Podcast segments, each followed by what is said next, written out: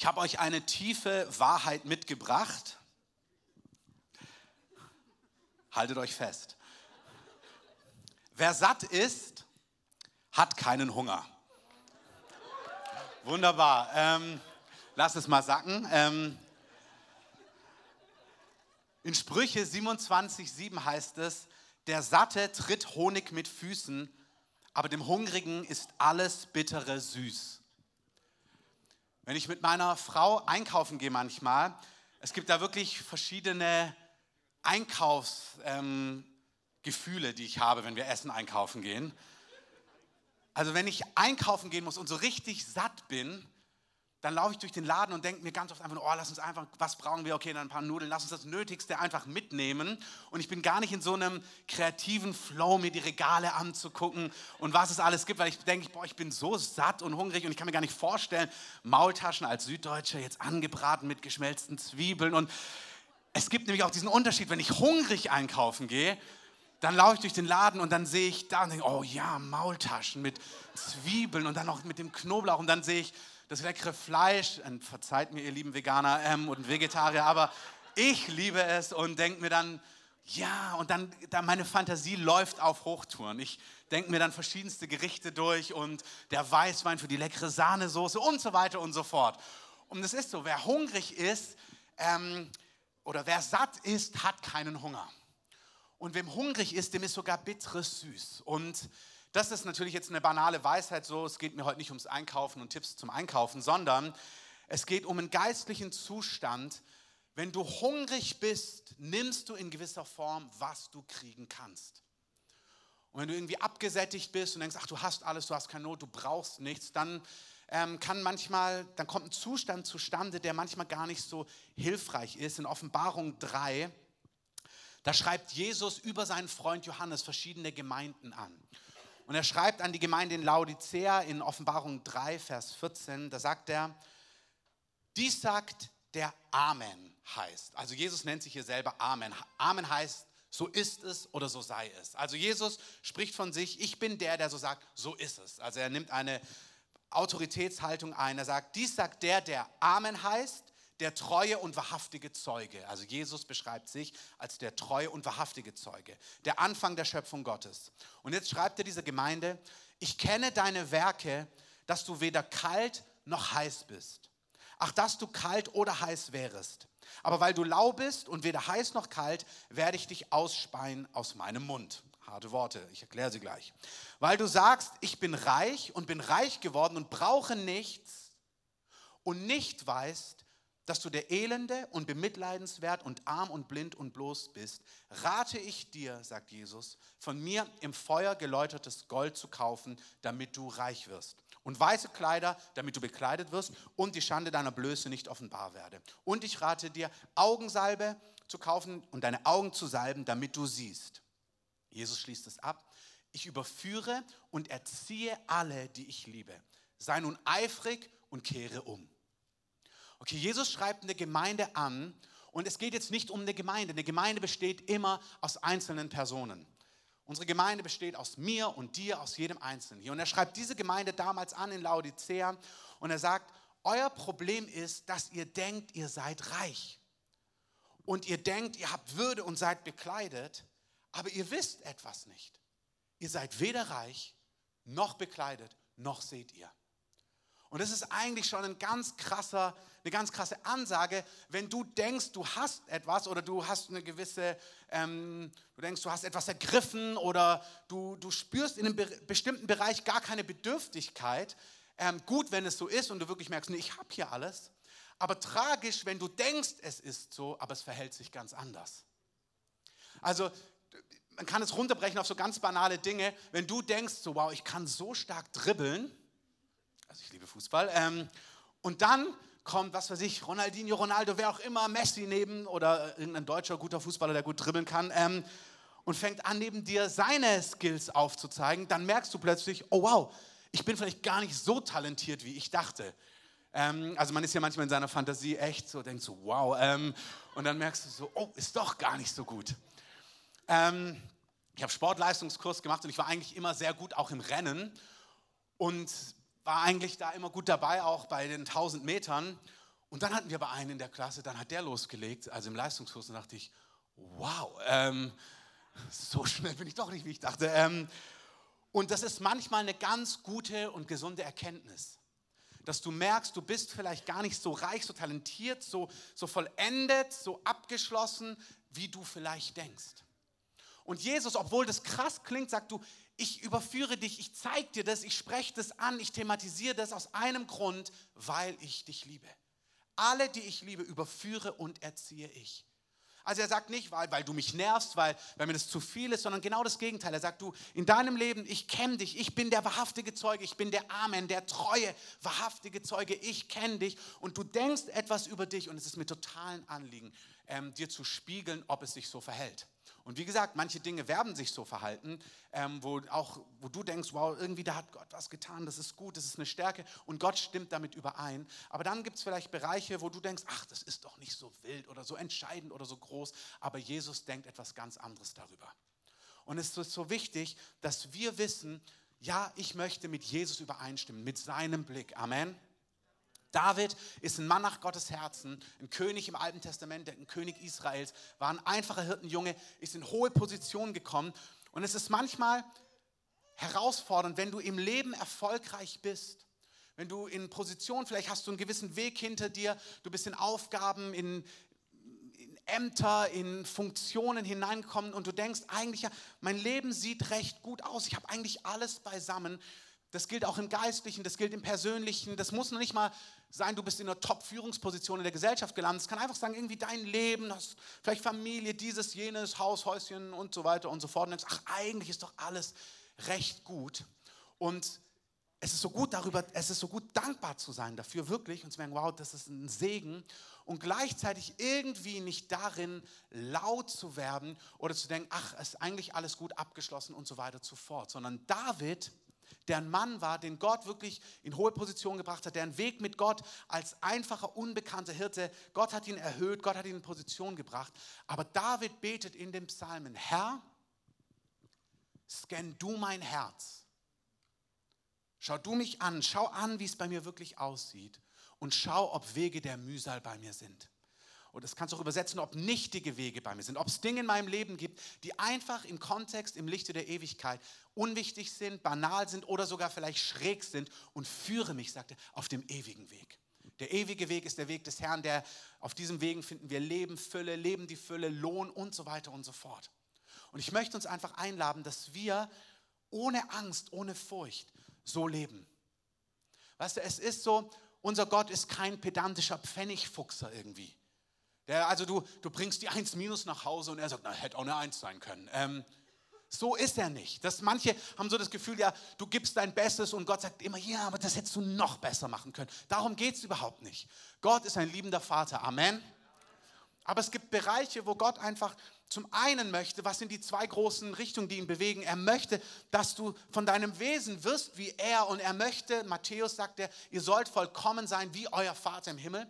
Wir sollen diesen Lauf laufen, das ganze Neue Testament spricht davon, dass der Tag des Herrn kommt und wir sollen vor ihm stehen, ohne Fehler, ohne Makel, tadellos, vollendet auf den Tag Christi. Das ist so wichtig. Wir haben das in den Jahren immer wieder thematisiert. Aber es ist so wichtig, wie wenn du eine Abi-Prüfung schreibst und du weißt, ey, das sind die Themen, die drankommen. Es macht so Sinn, sich irgendwie darauf vorzubereiten. Es ist so blöd, wenn du irgendwie denkst, ach ja, und dann stehst du irgendwie da und hast das, auf was es ankommt, irgendwie nicht in Fokus genommen. Und ich möchte nicht vor Gott eines Tages stehen und irgendwie mein Leben in einer Art und Weise gestaltet haben, was hier vielleicht top aussah, ähm, aber wo Gott sagt, eigentlich hast du das Entscheidende verpasst. Amen. Und deswegen ist ein Ziel, dass ich mir denke, Herr, ich möchte werden wie du. Ich möchte von meinem Wesen verwandelt werden in dein Abbild. Und das Zweite, was er sagt, ist, wisst ihr, wenn wir auf seinen Wegen gehen, wenn wir so lieben, wie es ihm entspricht, da sagt Jesus, dort wirst du das Leben, die Fülle finden. Amen. Leben, die Fülle, nicht irgendwie existieren, nicht irgendwie durchkommen, sondern Ivan hat es heute so schön gesagt. Ich, Ivan, ich liebe deine Ansagen einmal mehr. Du machst das wirklich wunderbar. Ähm, sondern die Sprüche, und wie gesagt, Sprüche, es gibt 31 Kapitel, also ist super, kann man jeden Tag ein Kapitel durchlesen. Ähm, immer wieder, immer wieder, wird nicht alt, wird nicht langweilig. Ähm, Und da steht so viel Wahrheit und Weisheit drin. Und da, der, der, Kontext ist so oft, wenn du auf meinen Wegen gehst, dort, wo die Weisheit ist, wenn du dein Leben so gestaltest, wie es mir entspricht, hey, dann wird dein Leben richtig gut. Amen. Und das sind diese zwei Pole, dass ich merke, zum einen will ich ihm ähnlich werden und zum anderen, ich will leben die Fülle. Ich will ein sattes Leben, ein gutes Leben. Und es ist auf seinen Wegen. Deswegen möchte ich wie David sagen, Herr, wenn es Dinge gibt, die dir widersprechen, die ich nicht sehe, wo ich denke, das habe ich beisammen, aber du denkst, nicht ganz, ähm, dann zeig mir das, sprich zu mir, offenbare mir das. Und das ist, was Jesus hier tut an diese Gemeinde, und zwar, weil er sie liebt. Und du darfst geborgen sein da drin. Du hast einen gütigen Vater im Himmel. Amen. Er ist nicht hart. Paulus sagt, ihr habt viele Zuchtmeister. Leute, die, also dieses Wort ist also, äh, es ist ein Wort, wo egal, vom, vom Bild her, er ist keiner, der mit der Rute dasteht und der irgendwie hart zu dir ist, sondern er ist der Vater aller Vaterschaft. Er ist der perfekte Vater. Ich sehe das bei meinen Kindern, du spürst es in deinem Herzen, wie sehr du deine Kids liebst und du willst, dass sie erfolgreich sind. Da geht es nicht um Perfektion, aber du willst, dass das die Fülle von dem, was sie haben, die, es gibt einen Unterschied zwischen Perfektion und Exzellenz. Perfektion ist unerreichbar, Perfektionismus, das reicht nie aus. Du bist immer unter Druck, es noch besser und noch vollkommener. Das ist nicht Gott. Aber Exzellenz bedeutet, dein Bestes zu geben, dein volles Potenzial mit Gott gemeinsam auszuschöpfen. Amen. Und das möchte der Herr in uns wirken. Und dazu ähm, kommt er zu dieser Gemeinde, kommt er in unseren Alltag und er möchte in uns diesen Hunger schüren. Und das ist, worauf es mir ankommt. Weil wer, wer satt ist, hat keinen Hunger. Jetzt ist es einfach so im Reich Gottes, dass Gott dort angezogen ist, wo Bedürftigkeit ist. Und wie gesagt, wenn du denkst, boah, ich kann super dribbeln, ich brauche keinen Kurs, brauche keinen Tipp, dann sagt ihm, du, ich, ich habe hier eine Schule, ich kann dir noch besser dribbeln beibringen, brauche ich nicht, guck, was ich kann. Ähm, das funzt so lange, bis Ronaldo neben dir dribbelt. Und du dann merkst, oh wow. Und wenn dann das Angebot kommt, hey, wenn du willst, ich, ich, habe hier ein Upgrade. Ich kann etwas an dir, in dir, mit dir tun, dass dein Dribbeln sich verbessert. Also, entweder du bist super stolz und denkst immer noch, brauche ich nicht. Ähm, aber eigentlich sollten diese Augenblicke in dir auslösen, dass du merkst, okay, doch, ich bin bedürftig, ich brauche etwas. Das heißt, Gott ist angezogen von Bedürftigkeit. Dort, wo Zerbruch ist, dort, wo Not ist, dort, wo wir Hilfe brauchen. Und zwar egal in welchem Themenbereich. Vielleicht weißt du, wo du Hilfe brauchst. Das ist eine gute Ausgangsposition. Amen. Das ist das Evangelium. Wenn du merkst, wow, in meiner Ehe, ich brauche echt, ich brauche echt, ich wollte gerade sagen, ich brauche echt Probleme. Nee, du brauchst echt Hilfe. Wenn du merkst, ich habe echt Probleme und zu merken, Herr, ich brauche echt Hilfe, da ist Gott von angezogen. Wenn du merkst, Finanzen, ich habe, Ivan hat es auch schön gesagt, wenn du merkst, boah, ich irgendwie, mir rinnt das Geld einfach so weg, irgendwie, es reicht nie aus, ich brauche echt Hilfe. Wunderbar, Gott hat Ahnung von all diesen Dingen. Amen. Gesundheit, Heilung, was auch immer, Kühnheit. Vielleicht spürst du, da ist eine Berufung, du spürst, da brennt eine Leidenschaft in dir, aber du stehst dir selber im Weg. Man, Gott nimmt Männer und Frauen aus unscheinbaren Positionen wie ein David und er bringt sie in einflussreiche Positionen. Und damit meine ich nicht immer gesellschaftlich hoch und angesehen, nein, aber dass du das, was Gott auf dein Leben ge gelegt hat, ausführen kannst. Und das ist größer als du bist und es braucht mehr wie das, was du hast. Gott hat etwas konzipiert, als Gott dich erdacht hat, hat er die Fülle, die er für dein Leben ausgedacht hat, die wirst du nur erreichen mit ihm im Zentrum. Amen. Wenn du ihn dafür nicht brauchst, ist es zu klein. Wenn du ihn dafür nicht brauchst, wenn ich krieg das selber hin, dann bist du nicht in der Fülle, in der Dimension, die Gott eigentlich für dein Leben vorbereitet hat. Er möchte dich befähigen, mit Rat und Tat, übernatürlicher Gunst dir zur Seite stehen. Das ist Kontext der ganzen heiligen Schrift, Altes wie Neues Testament. Er nimmt einfache Fischer und nimmt sie, um die Welt zu verändern. Er nimmt einen Sklavensohn oder einen Sohn aus der Unbekanntschaft, einen Josef, damals keine Sklaven, aber in einem unbekannten Land, einen Nomaden und führt ihn und macht ihn zum zweiten Mann im Königreich. Er nimmt einen Daniel, der verschleppt wurde und macht ihn zum Berater des Königs. Gott nimmt Männer und Frauen und möchte mit ihnen Geschichte schreiben. Amen. Hört mich richtig, das heißt nicht, dass jeder eine Top-Position irgendwo hat. Das macht nichts, aber du sollst mit deinem Leben einen gewaltigen Unterschied machen. Und damit es möglich ist, müssen wir merken, Gott, wir brauchen dich. Und es gibt einfach ein Geheimnis, wisst ihr, wenn du weißt, wo du bedürftig bist, dann ist gut, dann möchte ich dich ermutigen heute. Sei, Wes hat es bei unserer dreieinhalb Konferenz gesagt, Wenn du spürst, ich brauche in diesem Bereich Veränderung, gilt es nicht, oh, da muss ich Ärmel hochkrempeln und mich anstrengen, sondern ein Mensch hat nichts, heißt es in den Evangelien. Alles, was er hat, hat er empfangen. Es gibt nichts, was er hat, was er nicht empfangen hat.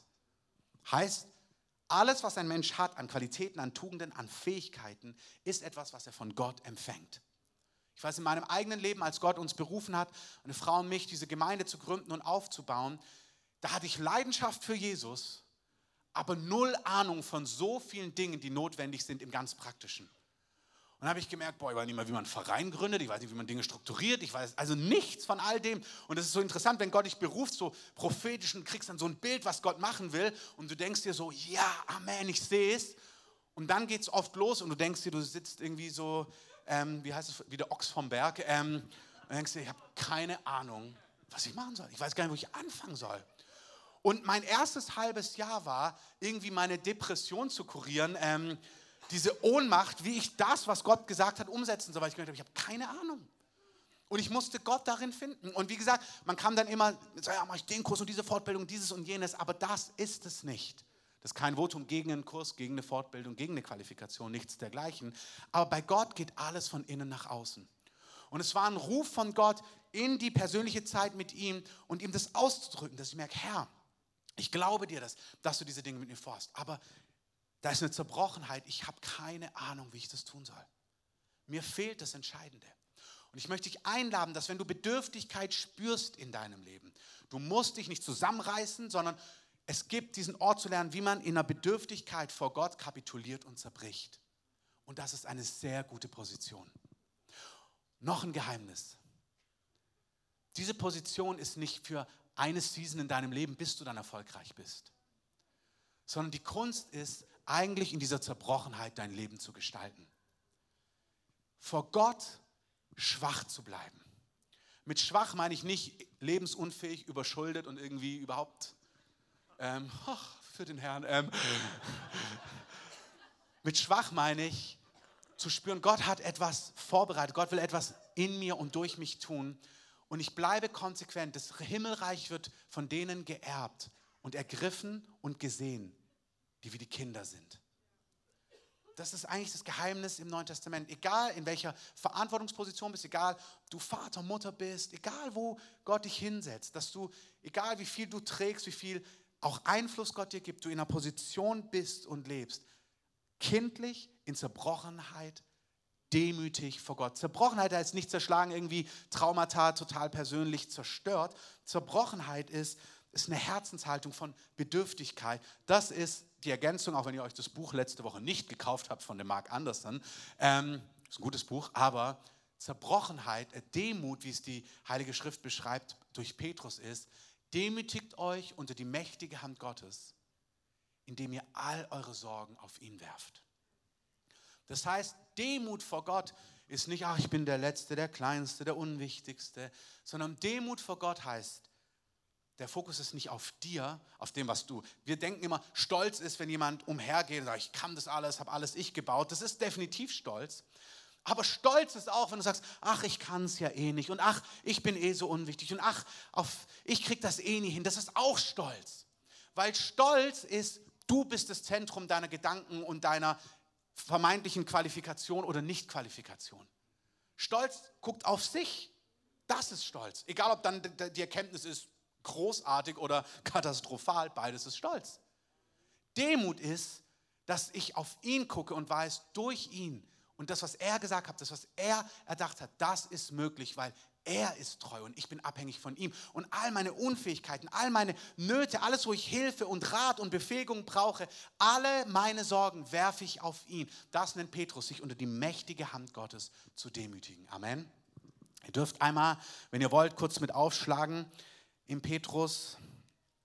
Brief, ich habe es nicht in meinem Skript, deswegen muss ich selber schnell schauen, aber ich möchte die Stelle einmal vorlesen. Ich glaube, 1. Petrus ist es.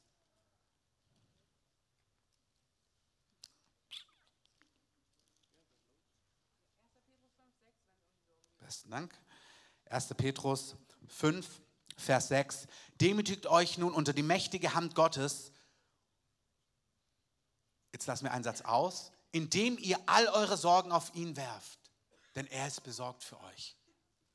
Also er ist ein Vater im Himmel, der sagt, ich liebe es, dir zu helfen, dich zu befähigen und dir zur Seite zu stehen. Ich bin der treueste Freund, den du dir vorstellen kannst. Demütige dich, indem du deine Sorgen, deine Unfähigkeiten auf Gott wirfst. Wie gesagt, ist ja tragisch, wenn du keine Sorgen mehr hast. Also versteht, ist ja tragisch, verstehe mich richtig, ich rede nicht von ein katastrophales Leben voller Sorgen, voller Nöte, voller, ich weiß nicht, ein noch aus. Nein, es ist ein Lebensstil zu merken, Gott tut Dinge mit mir und es ist mir so klar, dass ich so begrenzt bin und es ist mir so eine Freude, in Abhängigkeit vor Gott zu leben, in einer Position von Bedürftigkeit und Zerbrochenheit zu bleiben. Warum? Weil das bedeutet, sich vor Gott zu demütigen. Und dem Demütigen gibt Gott nach Jakobus Gnade. Und Gnade ist nicht nur Vergebung im Sinn von Schwamm drüber, ich vergebe dir. Das Wort Gnade ist übernatürliche Befähigung. Also Gott sagt, wenn du einen Lebensstil hast, wo du spürst, ich brauche dich und nicht künstlich, sondern einfach im Herzen das weißt, wirklich weißt, das lebst und darin dich auch gar nicht schlecht fühlst, sondern das genießt eigentlich fast zu merken, wunderbar, dass ich von dir abhängig bin. Wie Kinder, die von ihren Eltern abhängig sind. Da gibt es was, wo sie einfach wissen, Papa kümmert sich. Beispiele oft genannt, aber mein Kind hat noch nie überlegt, bevor wir in Urlaub fahren, ob das Budget reicht. Oder jetzt ähm, wollen wir, wollten wir ein ähm, Fußballspiel für die ähm, so eine hier ähm, Konsole kaufen, genau. Ähm, ich wollte die Marke nicht sagen, deswegen für eine Konsole kaufen. Und jetzt gibt es irgendwie die neueste Version nicht mehr für unsere Konsole, also weil die ist jetzt einfach ein paar Jahre zu alt. Jetzt musst du gleich die neue Konsole kaufen. Und dann sagt mein, sag ich, ah, es gibt es nicht mehr für die für unsere Konsole. Dann sagt er, ist doch kein Problem, kaufen wir einfach eine neue. Ähm, ist doch, ist doch einfach, Papa. Problem gelöst. Ähm, wir kaufen einfach eine neue Konsole. Ähm, Kinder machen sich keine Sorgen. Amen. Oder beziehungsweise sie wissen einfach, Papa kümmert sich. Das ist eigentlich das Bild. Also das ist dieses, du sollst nicht voller Sorgen sein, sondern du bist so sorglos, weil du weißt, Papa sorgt sich. Also deine Sorgen sind keine Sorgen, weil er sie trägt. Und er sagt, wenn du so liebst, zieht es meine übernatürliche Befähigung an. Es zieht meine Gnade an. Es zieht meine Kraft an. Und wir lesen hier, demütigt euch nun unter die mächtige Hand Gottes, die mächtige, fähige Hand Gottes. Warum? Damit er euch erhöhe zur rechten Zeit. Das ist auch so stark. Nicht du boxst dir den Weg in irgendetwas hinein, sondern du lebst in Abhängigkeit von Gott und Gott gibt die Upgrades an jeder Ecke. Wie gesagt, hört es nicht immer so mit, ja, dann wirst du CEO und dann wirst du dieses und jenes. Gottes Maßstäbe sind anders darfst gern CEO werden, darfst gerne in einflussreiche Position kommen. Aber erhöhen bei Gott ist mehr als irgendwie, du bist der Höchste in deiner Firma oder der Höchste hier und da. Darum geht es nicht. Es geht um ein inneres und ein praktisches erhöht und hineingehoben werden in das, was Gott für dein Leben vorbereitet hat. Amen. Paulus sagt im 2. Korinther 12, Vers 9 folgendes. Paulus ist in einer Situation, wo er eine Not hat, wo er merkt, er kämpft mit etwas. Wir wissen nicht genau, was es ist. Es ist definitiv nicht Krankheit. Erkläre ich jetzt nicht, warum es das nicht ist, aber das ist es nicht. Ähm, und er möchte, dass er frei wird von dieser Not, von dieser Bedrängnis. Und dann sagt Jesus zu ihm, Paulus, 2. Korinther 12, Vers 9, meine Gnade genügt dir. Denn meine Kraft kommt in Schwachheit zur Vollendung. Und jetzt sagt Paulus als Schlussfolgerung, also Jesus sagt zu ihm, Paulus, wenn du Schwachheiten, Unmöglichkeiten spürst, bitte hör es nicht theoretisch. Scan dein Leben. Ehe, Familie, Finanzen, Beruf, was auch immer. Wo spürst du, oh, eigentlich habe ich es nicht? Preis dem Herrn. Es ist gute Nachricht. Paulus, Jesus sagt zu Paulus, wenn du schwach bist, wenn du unfähig bist, wenn du nicht weißt, das ist wunderbar, weil in deiner Schwachheit kommt meine Kraft zur Vollendung. Und dann sagt Paulus, na, wenn das so ist, sagt er, sehr gerne will ich mich nun meiner Schwachheiten rühmen. Also Paulus, ihr kennt ja die alte Werbung, wo er sagt, mein Auto, mein Haus, keine Ahnung, mein Urlaub oder was auch immer, was da war. Und dann sagt er, mein Haus, mein Ding und so weiter. Und Paulus sagt, meine Schwäche, meine Unfähigkeit, meine Ohnmacht. Das ist so anders. Also er rühmt sich seine Unfähigkeiten. Sage, ja, habe ich wirklich nicht. Nicht künstlich, sondern das ist eine Haltung. Er sagt, ich rühme mich meiner Schwachheiten. Warum? Ganz konkret, aus einem konkreten Grund. Nicht, dass alle denken, oh, du bist ja so demütig. Ähm, sondern er sagt, ich lebe so authentisch mit meinen Unfähigkeiten. Warum? Damit die Kraft Christi bei mir wohne. kannst du anders übersetzen, damit die Kraft Gottes auf mir zeltet, auf mir ruht, mit mir umhergeht. Das ist, was Paulus sagt. Deshalb sagt er, habe ich jetzt gefallen an Schwachheit an Ungerechtigkeiten, Misshandlungen, also wenn Dinge unfair sind, auf Arbeit, du gemobbt wirst, in der Nachbarschaft, Leute schlechte Dinge über dich erzählen. Du ich rühme mich, ich kläre das gar nicht selber. Ich rühme mich, ich sage das alles Gott, Gott, das tut mir weh, Gott, das ist ungerecht, Gott, das ist mies. Du kämpfst nicht gegen die, du tust sie nicht selbst verteidigen, sondern du tust so richtig alles, was nicht angenehm und gut ist. Du rühmst dich und sagst, gebe ich alles Gott. Gebe ich alles, wie du zahlst ein, alles zahlst ein, weil du weißt, boah, da gibt es eine Riesenrendite. Es fast so, ja, sei du doch auch noch unfair zu mir. Ähm, habe ich noch mehr einzuzahlen. Tu du mich doch auch noch verleugnen, dann habe ich noch was, was ich dem Herrn geben kann. Also wie gesagt, wir ziehen es jetzt auch nicht an, das meine ich nicht, wir müssen es nicht künstlich tun. Aber Paulus sagt doch, doch, ich rühme mich dieser Dinge, ich habe daran gefallen, weil ich weiß, wenn ich Schwachheiten habe, Misshandlungen, Nöte, Verfolgung, Ängste um Christi willen, Daran habe ich wohlgefallen, denn wenn ich schwach bin, bin ich stark. Und die Kunst ist nicht irgendwie, ah, das habe ich eine Phase meines Lebens, sondern einfach sich zu versöhnen, so sollen wir leben. Bedürftig und abhängig von Gott. Bevor wir in eine Zeit von, wo wir das abschließen, einfach dafür beten kommen, möchte ich einfach für die unter uns sprechen, die merken, irgendwie habe ich nichts, alles gut. Ähm, Maria Prean hat mal gesagt, oder ich glaube, es war Maria Prean, ähm, wenn du noch denkst, irgendwie, mit Gott hat dir so, mit, mit dir hat Gott so einen großen Fang gemacht, ähm, dann hast du noch nicht ganz verstanden, wie es mit dir wirklich aussieht. Ähm, und manchmal ist es tatsächlich so, dass man, und wie gesagt, es ist doch super, wenn man merkt, nee, eigentlich ist alles rund, ich fühle mich gesegnet und geholfen und Gott ist da, das ist gut. Aber es ist doch immer wieder so in unserem Leben, dass einfach das Wort Gottes, das, was David betet zu uns, dass es so wichtig ist, dass wir, dass Gottes Wort uns treffen darf. Amen. Ich habe vor zwei, drei Wochen darüber gepredigt, dass Jesus Herrlichkeit empfangen hat, als Gott zu, über ihm hörbar ausgesprochen hat, du bist mein geliebter Sohn. Und diese Herrlichkeit hat ihn so satt gemacht, so frei gemacht von Neid, von Konkurrenz zu anderen. Und wenn du so etwas hörst, was Jesus erlebt hat, und du spürst, wow, das kenne ich noch gar nicht, das sind immer Sätze, gilt es nicht, dass wir die intellektuell abspeichern, sondern dass sie in deinem Innersten etwas bewirken, dass du merkst, Gott, ich brauche das. Wir haben das heute gesungen. Wir, diese Bedürftigkeit, ja Gott, komm mit mehr. Es ist so, im Reich Gottes ist schon in der Biologie so, alles, was nicht weiter sich multipliziert und wächst, ist schon tot. Wir bleiben bei Gott nicht stehen und sagen, ach, ist doch ganz nett jetzt, sondern wir danken Gott für alles und dann geht es weiter. Da gibt es tiefere Erfahrungen, da gibt es mehr Jesus-Ähnlichkeit, da gibt es mehr Vollmacht, mehr Durchbrüche, mehr, was Gott hat. Amen. Und es ist nicht anmaßend, sondern es ist sagen, ja Gott, wir wollen alles von dir. Mein Freund Wes hatte einen Traum vor einigen Jahren. Ich werde ihn zu anderer Stelle mal ausführlicher erzählen. Aber in dem Traum gab es so sechs Botschaften, die notwendig sind, damit Erweckung kommt und Erweckung gehalten werden kann. Es gab zwei Themen, da standen zwei Prediger für, das war wie der eine Flügel, dann gab es zwei weitere Botschaften, das war der andere Flügel und dann gab es eine zentrale Botschaft und in seinem Traum war diese Botschaft, wurde auf dieser Konferenz, wo über diese fünf entscheidenden Botschaften gepredigt wurde, diese entscheidende mittlere Botschaft, die wurde auf Nachmittag 16 Uhr Session gelegt. Bei Konferenzen ist es manchmal so, dass du die Hauptsprecher abends hinpackst und dann die, die vielleicht so am sich entwickeln sind oder noch nicht ganz so bekannt, die packst du mittags auf 16 Uhr, weil manche Leute dann eben nicht kommen.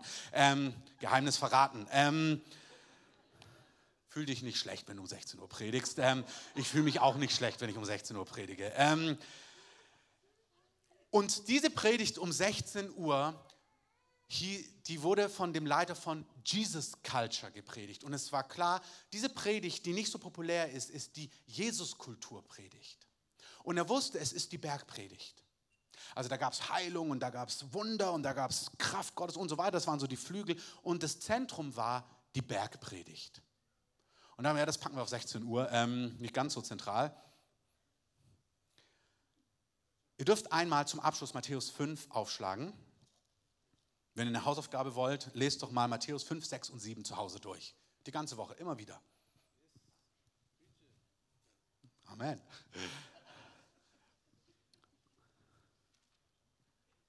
Carsten, wenn du willst, ich weiß nicht, ob du hier bist, ähm, ah, da bist du, kannst du gerne schon nach vorne kommen. Matthäus 5 bis 7 ist die sogenannte Bergpredigt, wo Jesus einfach mal so ein bisschen sagt, guck mal, so sehe ich die Dinge. Und ich habe einfach mal so die Überschriften rausgeschrieben. Und was ich einfach möchte für die verbleibenden Minuten ist folgendes. Du denkst, du kannst dribbeln oder du denkst, nee, also ich und Jesus, das ist so, ähm, da passt eigentlich nichts dazwischen, da ist schon sehr viel gelaufen. Bestimmt. Ähm, also wirklich bestimmt. Aber manchmal ist es so gut, einfach so den Maßstab Jesu zu lesen und dann zu merken, ja, vielleicht ist da doch noch etwas Spielraum. Ähm, weil wer satt ist, hat keinen Hunger. Aber wer hungrig ist, weil er merkt, oh wow, doch, da gibt es noch Spielraum, dem kann Gott begegnen. Und Gott liebt es, Bedürftigen zu begegnen. Amen.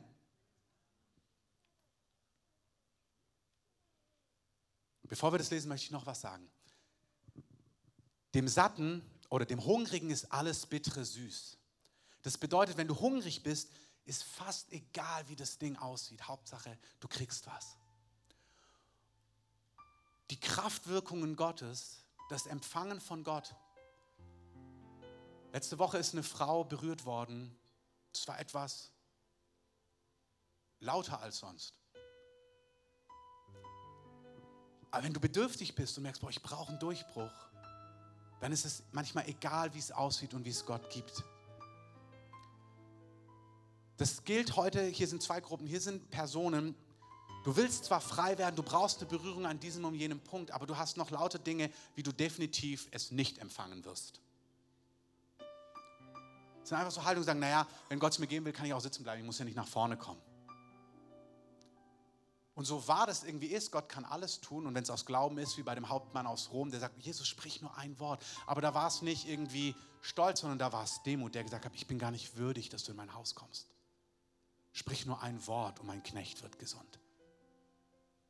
Aber es gibt Haltungen, Naaman im Alten Testament ist ein hoher Hauptmann in der syrischen Armee, der eine Berührung braucht, eine Heilung. Und dann sagt der Mann Gottes durch seinen Knecht, tauchte ich siebenmal in diesem Fluss unter. Und Naaman ringt. Er sagt, ich will heil werden, ich habe keinen Bock, in diesen Tümpel, in den Jordan zu gehen. Unsere Flüsse in Damaskus, sagt er, sind viel reiner. Und dann sagt einer von seinen Freunden, aber Naaman, du hast doch nichts zu verlieren. Stell dir vor, wenn die Berührung, die du brauchst, auf diese Art und Weise zustande kommt. Du lässt es nur zu, wenn du hungrig und bedürftig bist.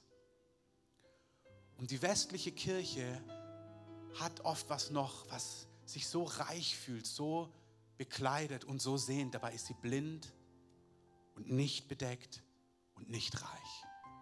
Es ist kein Zufall, dass die Kirche im Iran, in China und an anderen Teilen der Erde in einer Kraft wächst und sich ausbreitet, weil eine Bedürftigkeit, eine Not da ist. Wir müssen uns nicht Verfolgung herbeisehen, verstehe mich richtig, nichts dergleichen. Wir sollen nach Timotheus für unsere Regierenden beten, damit wir in Frieden leben können, ein gottesfürchtiges Leben. Aber wir können inmitten dieses Segens, den wir haben in unserem Land, doch eine Herzenshaltung von Bedürftigkeit kultivieren, dass irgendwie die Kraft Gottes bei uns landen kann. Ich lese das einfach kurz vor, nicht lange, zwei, drei, vier Minuten. Einfach die Überschriften. Jesus sagt an einer Stelle, was ist töten? Und dann sagt er, ihr habt gehört, wenn ihr jemand umbringt, ist es töten. Ich sage euch, wenn ihr jemanden nur Dummkopf nennt, wenn ihr ihn verachtet in eurem Herzen, habt ihr ihn eigentlich umgebracht. Das sollte in dir nicht auslösen, naja, aber ist ja nicht wirklich töten, ähm, sondern es sollte in dir auslösen, okay, wow, das ist der Maßstab. Wie viel deiner Worte töten Menschen? Und wenn Jesus sagt, das ist eigentlich entspricht es mir nicht, zu sagen, okay, Herr, wenn es dir nicht entspricht, dann soll es mir auch nicht entsprechen. Wenn du sagst, es entspricht dir nicht, dann will ich damit nicht okay sein. Was ist Ehebruch? Sagt er, ihr habt gehört, wenn du mit einer Frau in die Kiste steigst oder als Frau mit einem anderen Mann oder wie auch immer, es gibt ja alle Konstellationen heute, dann ist es Ehebruch. Und dann sagt er, weißt du, ich sage euch, wenn ihr in eurem Herzen jemand anschaut, der nicht deine Frau, dein Mann ist, wie auch immer, und du sie begehrst sexuell und dann da einsteigst, das ist schon Ehebruch. Und er ruft uns zu werden wie er. Und vielleicht merkst du, okay, dieses Porno-Ding ist ja nur Porno, tut ja niemand weh. Aber Gott sagt doch, es hat mit mir und der Reinheit, die mit mir die, nichts zu tun. Und hier kommen wir, jetzt sagt Gott nicht, krempel die Ärmel hoch und krieg das Ding endlich den Griff, sondern er legt einen Maßstab an, dass du spürst, okay, wow, das entspricht dir wirklich nicht. Damit du Not und Bedürftigkeit spürst weil dem Bedürftigen, dem Schwachen kann Gott begegnen. Amen. Die Hausaufgabe ist ja, dass ihr euch das durchlest. Da sind viele Punkte drin. Einen, da habe ich einfach gespürt, den will der Heilige Geist heute betonen. Was ist Vergelten? Matthäus 5, 38. Ihr habt gehört, dass gesagt ist, Auge um Auge und Zahn um Zahn. Ich aber sage euch, widersteht nicht dem Bösen, sondern wenn dich jemand auf deine rechte Backen geschlagen wird, dem biete auch die andere dar. Und dem, der mit dir vor Gericht gehen und ein Untergewand nehmen will, dem lass auch den Mantel. Wenn jemand dich zwingen wird, eine Meile zu gehen, mit dem geht zwei. Gib dem, der dich bittet, und weise den nicht ab, der von dir borgen will. Ihr habt gehört, dass gesagt ist, du sollst deinen Nächsten lieben und deinen Feind hassen. Ich aber sage euch, liebt eure Feinde und betet für die, die euch verfolgen. Betet für die, die euch verfolgen, damit ihr Söhne eures Vaters seid, der in den Himmeln ist. Denn er lässt seine Sonne aufgehen über Böse und Gute und er lässt es regnen über Gerechte und Ungerechte. Denn wenn ihr liebt, die euch lieben, welchen Lohn habt ihr?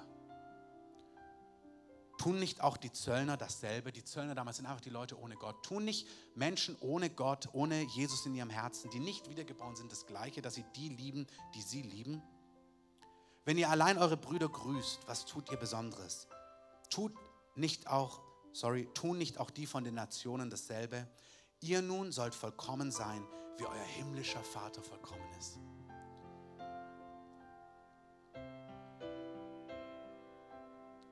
Ich möchte euch das einfach mit einer persönlichen Beschreibung abschließen. Ich habe einfach erlebt, in verschiedenen Phasen, aber auch im letzten Jahr, wie einfach Dinge gesagt worden sind oder getan worden sind, die einfach nicht Wahrheit entsprechen, die verleumderisch sind, die, die meinem Herzen an Stellen einfach wehtun. Und wo ich gespürt habe, ja, ich weiß, was Jesus sagt. Also, das ist Nummer eins, lasst dich von Gottes Wort treffen. Betet für die, die euch verfolgen. Und dann kannst du beten und dann sind deine Gebete meistens am Anfang, ich bete für Erkenntnis in Jesu Namen und dass du sie korrigierst in Jesu Namen. Das sind segensreiche Gebete. Ähm, wake them up in Jesus' name. Ähm, aber das, ich weiß noch, wo, wir waren auf der Pastorenkonferenz vor einem Jahr und hat Bill Johnson erzählt, wie viele Leute, wie viele Medien und so weiter Sachen über ihn sagen. Und dann haben sie gefragt, ja, wie gehst du damit um? Und dann hat er erzählt, wie er, was er macht. Und dann hat er gesagt, ja, er hat eine Liste von den Leuten, die ihn verleumden, die gegen ihn vorwärts gehen. Also die Liste wird immer länger. Also er hat eine Liste, weil für die Hauptakteure, für die betet er intensiv. Ich so, okay, und dann, wie betet er für sie? Und er sagt, er betet folgendermaßen für sie. Er betet, dass Gott sie reichlich segnet und ihre Ehen. Er betet, dass ihre Kinder Jesus lieben und auf seinem Weg gehen. Er betet, dass der Segen Gottes sie einholt und dass sie die Liebe Gottes erleben, Tag und Nacht. Und als er das gesagt hat, das hat mich so berührt. dann habe ich gemerkt, ja, das ist, wow. Das ist auch nicht gemerkt, das ist nicht gespielt, das ist nicht, weil es richtig ist, das ist ein inneres Gefühl gewesen, dass er das kann. Und ich habe für mich gemerkt, ich bejahe das, ich will das, aber ich spüre das nicht. Und dann habe ich dem Herrn gesagt, Herr, ich will das auch. Ich möchte so empfinden. Und dann hat Gott mich einfach in diesem Jahr auf den Weg mitgenommen. Und ich hatte ein Erlebnis in unserer Sommerpause im Büro, wo ich irgendwie in meinem, also nicht hier, sondern bei meinen Eltern im Büro von meiner Mama, wo ich immer dann Zeit habe. Und hat Jesus mich so überwältigt mit seiner Gnade, die er für mich hat. Und so überwältigt, wo, wo ich Fehler gemacht habe, wo ich gescheitert bin an Dingen. Und wo mir so seine Barmherzigkeit gezeigt hat, auch dass er mir die Augen geöffnet hat für Dinge, die ich nicht gesehen habe. Und dann hat mich das so berührt, dass ich merke, Mann, ich habe nicht gesehen und es war deine Barmherzigkeit, die mir die Augen geöffnet hat. Wie kann ich jemandem vorhalten, dass er vielleicht jetzt auch etwas nicht sieht und aus diesem Grund so und so und so handelt? Und das war dann nicht im Kopf, sondern mein Herz wurde so bewegt. Ich meine, was für eine Barmherzigkeit, dass du meine Augen geöffnet hast. Ich will das weitergeben.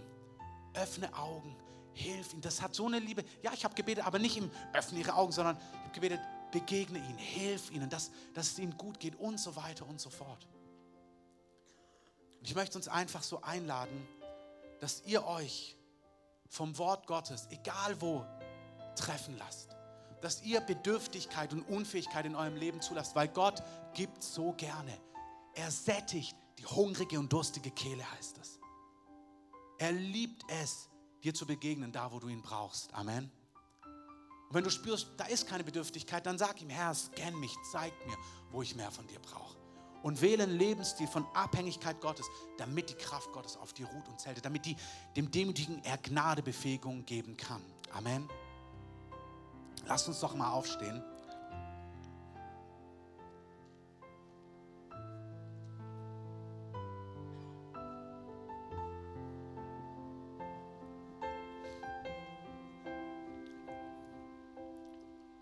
Ich möchte zu diesem letzten Punkt eine Sache sagen.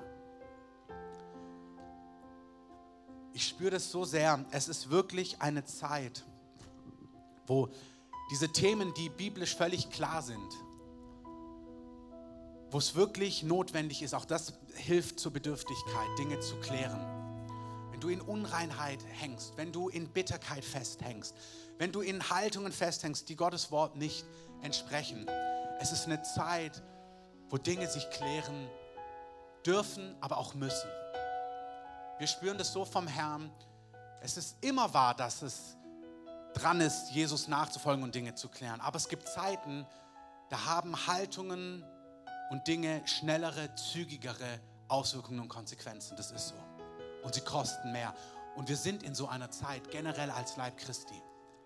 Das heißt, es ist so dran, Dinge zu klären und sie nicht irgendwie weiterlaufen zu lassen, sondern wirklich zu merken, Herr, ich möchte das unter die Füße kriegen.